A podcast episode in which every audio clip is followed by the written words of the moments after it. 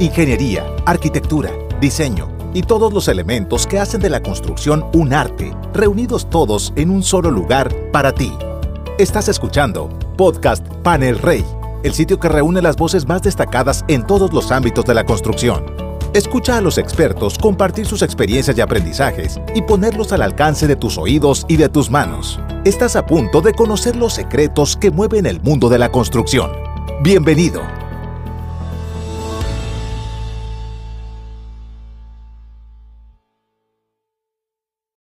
Hola a todos, espero se encuentren muy bien. Les doy la bienvenida a la décimo segunda edición de este podcast.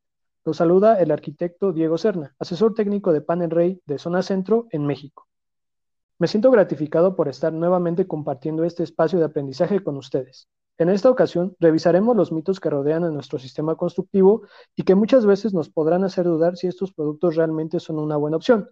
Pero entonces, a partir de las condiciones analizadas en este contenido, nos daremos cuenta de que este sistema constructivo solo aportará más beneficios respecto a los sistemas de construcción tradicional que ya conocemos. Quizá la primera duda que nos surge respecto al sistema de construcción ligera es el que lo percibimos como una solución relativamente nueva dentro de la industria. Sin embargo, les comento que este proceso constructivo comenzó a desarrollarse alrededor de 1835, con estructuras de madera recubiertas con placas del mismo material o balloon frame. Sin embargo, el peligro de siniestros que estos materiales significan obligó a buscar otro tipo de componentes, como el yeso, cuya principal característica es el ser incombustible. Entonces, en 1988 surge el primer desarrollo de un núcleo de yeso con multicapas de celulosa y que para 1917 comenzó a fabricarse de manera industrializada en Europa y América del Norte, ya con una apariencia muy similar a los paneles de yeso actuales. Para 1933 se incorpora el uso de estructuras metálicas a base de acero galvanizado para fijar los paneles de yeso, también conocido como steel framing. Este sistema llega a México a finales de los años 60 y Panel Rey comienza su historia como fabricante integral del sistema en 1986, lo que quiere decir que contamos con cerca de 34 años de experiencia en lo aliciente a sistemas de construcción rápidos, secos y ligeros. Como nos damos cuenta, ese es un sistema constructivo más que probado en todo el mundo, por lo que las recomendaciones de instalación que como fábrica emitimos, si bien están sustentadas en diferentes normativas como las ACTM, en realidad son más de 100 años de experiencia teórica y empírica las que avalan este sistema. Para comenzar de con los mitos, creo conveniente hacer una pequeña comparación entre el sistema de construcción ligera respecto a sistemas de construcción tradicionales o a base de mampostería. Esto con la intención de aclarar la visión que podemos llegar a tener respecto a una superioridad incuestionable de los métodos clásicos. Hablando de muros interiores, el peso por metro cuadrado de un sistema ligero no será superior a los 25 kilogramos por metro cuadrado y el de un sistema tradicional oscilará entre 175 y 220 kilogramos por metro cuadrado. Cuando se hable de fachadas, el peso por metro cuadrado de un sistema ligero no será superior a 45 kilogramos por metro cuadrado y el de un sistema tradicional oscilará entre 220 y 300 kilogramos por metro cuadrado lo que significa que un sistema ligero llegará a representar una reducción en peso de hasta 8 veces respecto a un sistema tradicional. Si se toman estas condiciones durante el diseño de la estructura principal de una edificación, se podrá llegar a tener una reducción en secciones de acero y o concreto.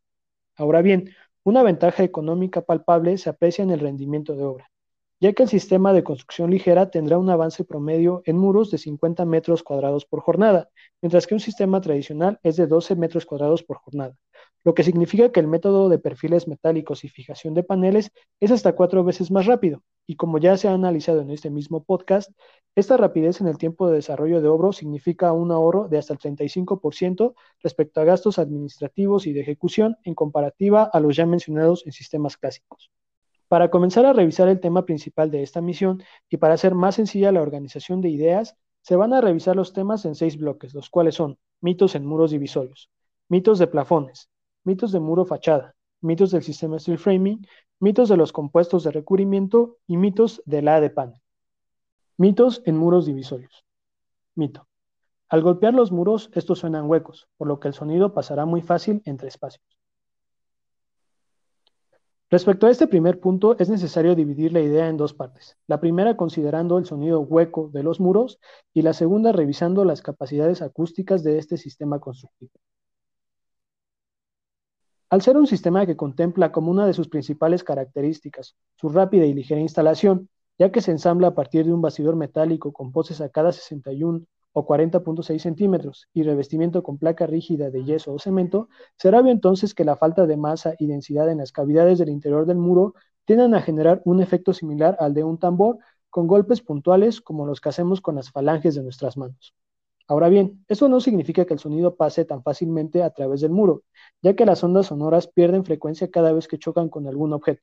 Por eso, cuando se plantean ensambles acústicos, agregamos masa y densidad al ensamble mediante el uso adicional de capas de panel, colchoneta de fibra de vidrio o lana mineral y hasta la implementación de canales resilientes.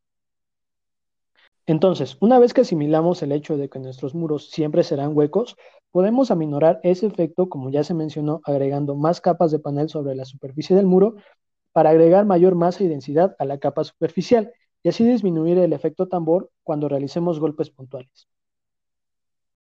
Revisando la segunda parte de la idea, en lo aliciente a la capacidad acústica de los muros a base del sistema de construcción ligera, partiré de plantear que la capacidad acústica de un muro de mampostería de 15 centímetros de espesor corresponde a un STC de 46. Como ya se ha revisado en pasadas ediciones de este podcast, este número STC corresponde a la medida en que un sistema de muro provoca pérdida en la transmisión de sonido. Es decir, entre mayor sea la densidad de un elemento, mayor será la pérdida de frecuencia que provoca en el sonido. Entonces, para que un espacio se considere a prueba de ruidos exteriores, debe tener un STC de 45 y trabajando en interiores o espacios privados, un STC de 40. Si contemplamos un ensamble de muro a base de un bastidor con poste metálico de 9.20 centímetros, con recubrimiento por ambas caras con una capa sencilla de panel de yeso de media pulgada, tendremos un STC de 36, lo que nos indica que no será óptimo para espacios que requieran cierta secrecía como recámaras, estudios u oficinas. Sin embargo, si a ese mismo ensamble agregamos en la cavidad entre postes una colchoneta de fibra de vidrio R11 de 3 pulgadas y media con una densidad de 16 kilogramos por metro cúbico, entonces tendremos un STC de 48, el cual es mayor al muro de mampostería y con un espesor menor, pues este muro a base de postes tendrá un ancho de 11.74 centímetros, haciéndolo así apto para espacios privados. Pero si además a este mismo ensamble le agregamos una capa adicional de panel de media pulgada por cada cara del muro, el STC será ahora de 55, por lo que nos aislará ruidos tan fuertes como los emitidos por instrumentos musicales. Entonces nos damos cuenta de que el hecho de que nuestro sistema constructivo presente como característica los huecos en interiores no significa que el paso de sonido sea tan sencillo. Además, este sistema constructivo llega a ser superior a los de mampostería, ya que brinda confort térmico con la implementación de colchonetas de fibra de vidrio, también en fachada. Entonces, estos elementos se encargarán de sellar o mantener regulada la temperatura en el interior de los espacios. Mito. No se pueden colocar accesorios muy pesados fijados a este tipo de muros. Contamos con diferentes sistemas de fijación para accesorios, como lo pueden ser taquetes Anchor de PVC para 5 y 10 kilogramos que pueden ser utilizados para colgar marcos y se colocan atornillándolos directo a la superficie del panel. Para objetos que lleguen hasta los 15 kilogramos se puede utilizar el taquete de mariposa o toggle, el cual atornillándolo a la superficie del muro. Para la fijación de pantallas o aires acondicionados que van entre los 10 a 35 kilogramos, se recomienda la utilización de secciones de triple de madera, las cuales se fijarán lateralmente a los postes y se forrarán con panel de yeso, para que posteriormente la fijación de los muebles previamente mencionados sea directo a los refuerzos de madera. Mito. El sistema es muy frágil. Muchas veces se ha mencionado que este tipo de muros se pueden deshacer fácilmente, ya sea a base de martillazos o a patadas, sin embargo, si partimos de la idea de que los muros son emplazados con el objetivo de dividir espacios para otorgar privacidad a sus usuarios, se tornaría entonces ilógico el tratar de destruir esa privacidad. Es decir, no hay por qué destruir los muros a menos que se realice alguna remodelación del espacio. Ahora bien, si se busca determinar una capacidad de carga que toleren las superficies de este tipo de sistema constructivo, se puede decir que en interiores la resistencia a la perpendicular es de 15 kilogramos por metro y en exteriores la resistencia al viento puede ser de hasta 195 kilogramos por metro. Mito. Cualquier panel de yeso es resistente a fuego. Si partimos de la norma ACTM E84 de características superficiales contra fuego, la cual nos marca que todos los paneles núcleo de yeso deben tener una propagación de flama igual a cero y de generación de humo igual a cero, es decir, que en un siniestro no deben generar humos o vapores tóxicos, hay que considerar que no se hace referencia como tal a propiedades de resistencia a fuego.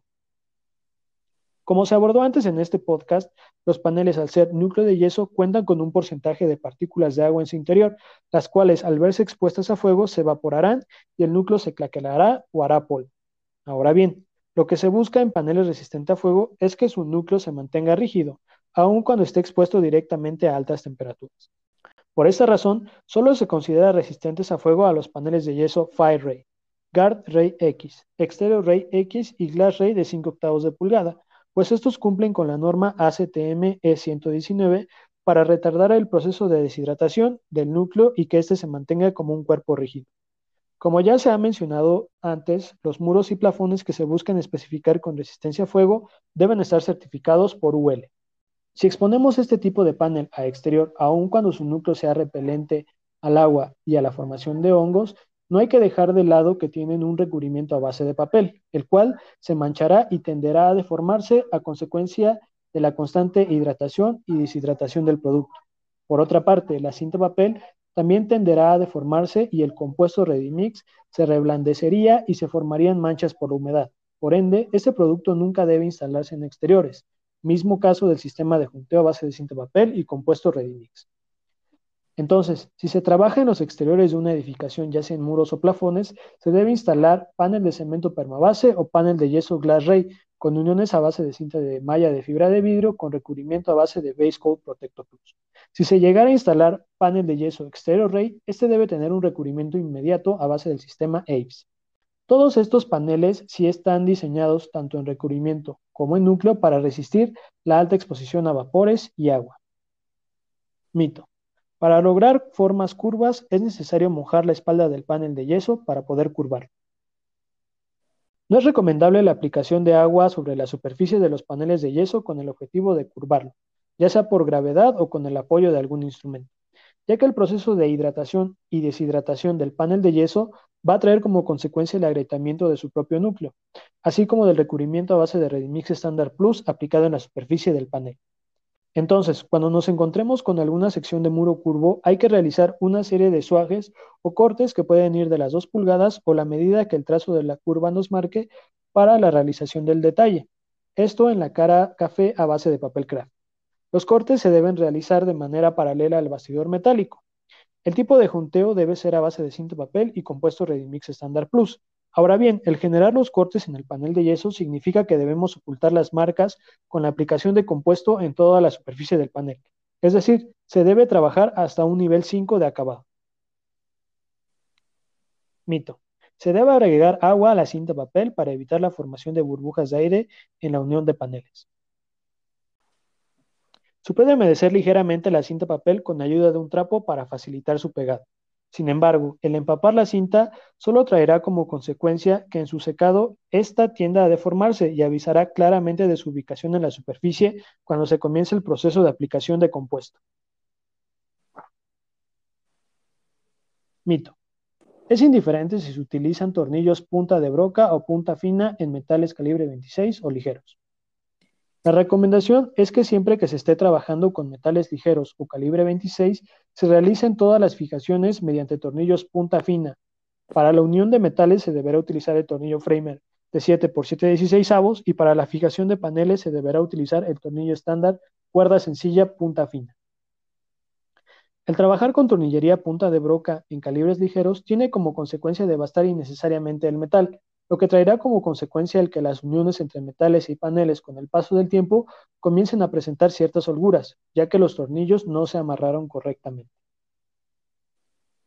Mitos en plafones. Mito. Para lograr formas curvas en plafones tales como arco de medio punto o hasta cúpulas de media naranja, hay que mojar la espalda del panel de yeso para poder curvarlo. Tal como ya lo revisamos en el caso de los muros, cuando trabajamos en plafones tampoco es recomendable aplicar agua a la superficie de los paneles, ya que esto únicamente traerá como consecuencia el agrietamiento del acabado de la superficie a base de Redimix. Entonces hay que realizar el mismo procedimiento ya revisado en muros, donde se generan cortes o suajes con un espesor de 2 pulgadas o el que nos marque el detalle constructivo para poder absorber o llevar a cabo la forma curva requerida en la cara café del pan, y de manera perpendicular a la estructura, a la que estemos fijando nuestro panel. El tratamiento de juntas es igual al ya conocido a base de cinta papel y compuesto Redimix. Ahora bien, En plafones contamos con una alternativa para evitar los cortes en la espalda de la placa, y es el uso del panel de yeso FlexRay en presentación de un cuarto de pulgada o 6.3 milímetros, el cual tiene la capacidad de tolerar un radio de flexión de 1.5 metros por pieza de 1.22 por 2.44, lo que la hace ideal para cualquier tipo de forma curva a desarrollar. Cabe mencionar que la separación entre metales para la fijación de este panel no debe superar los 30.5 centímetros de separación entre elementos. El tratamiento de juntas es igual al ya conocido a base de cinta papel y compuesto Redimix. Este panel FlexRay no se recomienda para plafones corridos o muros, debido a que sus altas condiciones de flexibilidad pueden resaltar en superficies lisas.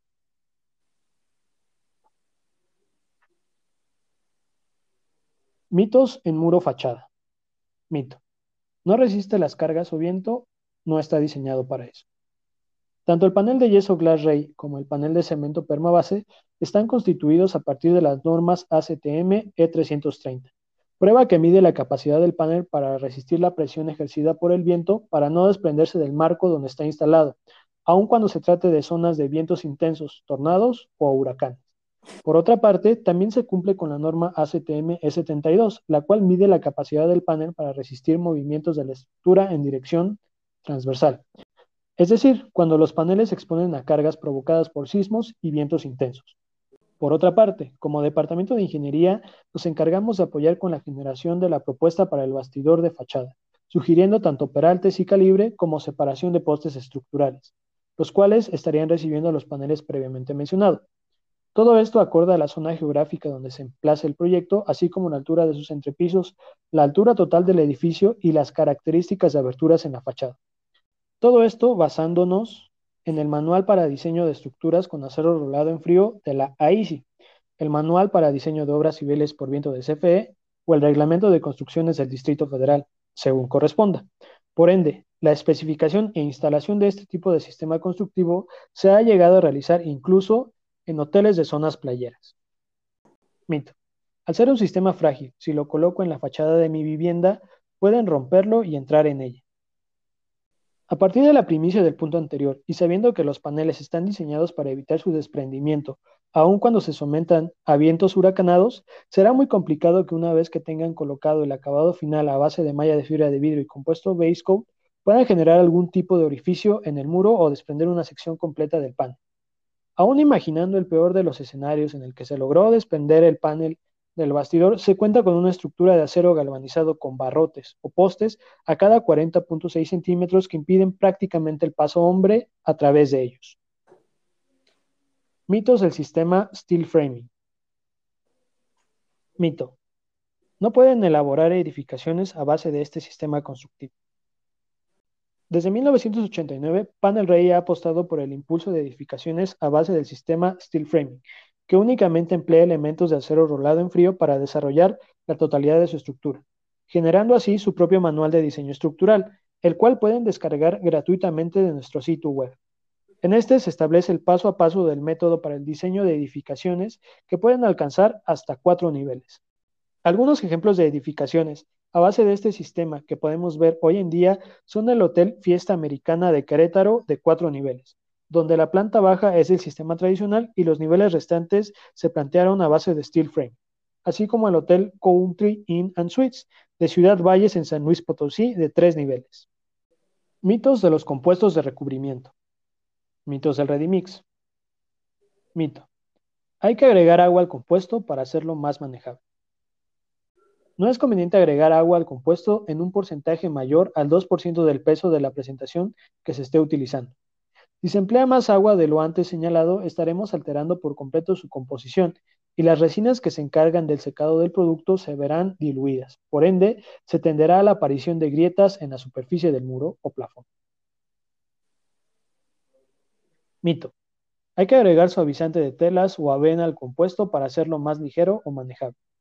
No se recomienda mezclar el compuesto Redimix con ningún tipo de sustancia, ya que esta acción altera la composición de la pasta, la cual es una mezcla de caliza con resinas, y de agregar algún componente adicional se presentarán grumos que rayen la pasta o se generen grietas en el acabado final. Se recomienda no utilizar compuestos con una fecha de fabricación mayor a seis meses para evitar cualquier tipo de problema con la composición del producto. Mito. Hay que agregar yeso al compuesto para acelerar su secado. Nuevamente, el agregar algún elemento externo al compuesto Ready-Mix modifica por completo su composición y las resinas que se encargan del secado del producto se verán alteradas a un punto en el que se tenderá a la aparición de grietas en la superficie. Si se requiere que el compuesto aplicado fragüe más rápido por algún requerimiento en tiempos de la obra, es mejor contemplar la utilización del compuesto de secado controlado EasySet, el cual es un compuesto base yeso en polvo que hay que mezclar en sitio con agua, el cual tiene diferentes tipos de presentación según su tiempo de fraguado, partiendo del grado 5 para fraguado entre 10 y 15 minutos, grado 20 para fraguado entre 20 y 30 minutos, grado 45 para fraguado entre 80 y 100 minutos y grado 90 para fraguado entre 200 y 300 minutos. Obviamente no se recomienda que este compuesto en polvo se agregue al ready mix para acelerar su proceso de fraguado. Mitos del base coat. Mito. Se puede manejar como toda la línea de polvos que maneja Panel Ray para interiores. El compuesto Base Coat Protecto Plus se debe manejar con mucho cuidado, ya que tiene fibra de vidrio y cemento que pueden afectar gravemente la piel. Su manejo se recomienda con guantes y espátulas sin tocar el producto. Por otra parte, al contener cemento como elemento principal del compuesto, obliga a almacenarlo en espacios interiores, sobre tarima, a la sombra y sin presencia de humedad, ya que de lo contrario el cemento puede fraguar dentro del saco. Mito. Se puede agregar más agua de la indicada al saco para hacer más manejable el compuesto. No se puede agregar más agua de los 5.6 litros de agua por saco de 22.7 kilogramos, ya que si se agrega un porcentaje mayor de agua a un 100 mililitros, el compuesto puede generar grietas durante los primeros procesos de dilatación por temperatura que todos los productos en fachada tienen.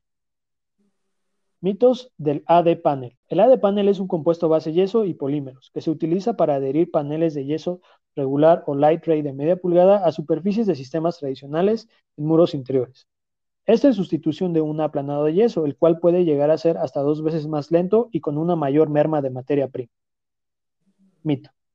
Los paneles se pueden adherir a cualquier tipo de superficie. Ya sea que estemos utilizando la versión en polvo o caja de este compuesto, el proceso de adhesión se lleva a cabo cuando el polímero que contiene este producto se adentra en las milimétricas cavidades que corresponden a la porosidad de un material y se lleva a cabo entonces la fijación vía deshidratación o secado natural de dicho polímero. Por ende, el uso de este producto está limitado a superficies porosas, como bloc de concreto, tabique rojo, concreto celular y concreto aparente. Por ende, debemos omitir su colocación en madera, metales, vidrios o superficies con pintura. Mito. Los paneles se pueden adherir en plafones. Debido a que el compuesto no es de secado inmediato y las condiciones que por gravedad se ejercerían por el peso del panel, así como la gran variedad de sustratos de los que se componen las losas, no se considera viable la adhesión de paneles en bajo losa mediante el uso de ADPAN. Para conocer más a detalle del procedimiento constructivo de este producto, los invitamos a visitar el video de instalación en nuestro canal de YouTube. Tomando como base todo lo revisado el día de hoy, entonces los invito a no perderse la siguiente edición de este podcast donde Rolando del Carmen les estará hablando de las malas prácticas en este sistema constructivo y cómo evitarlas.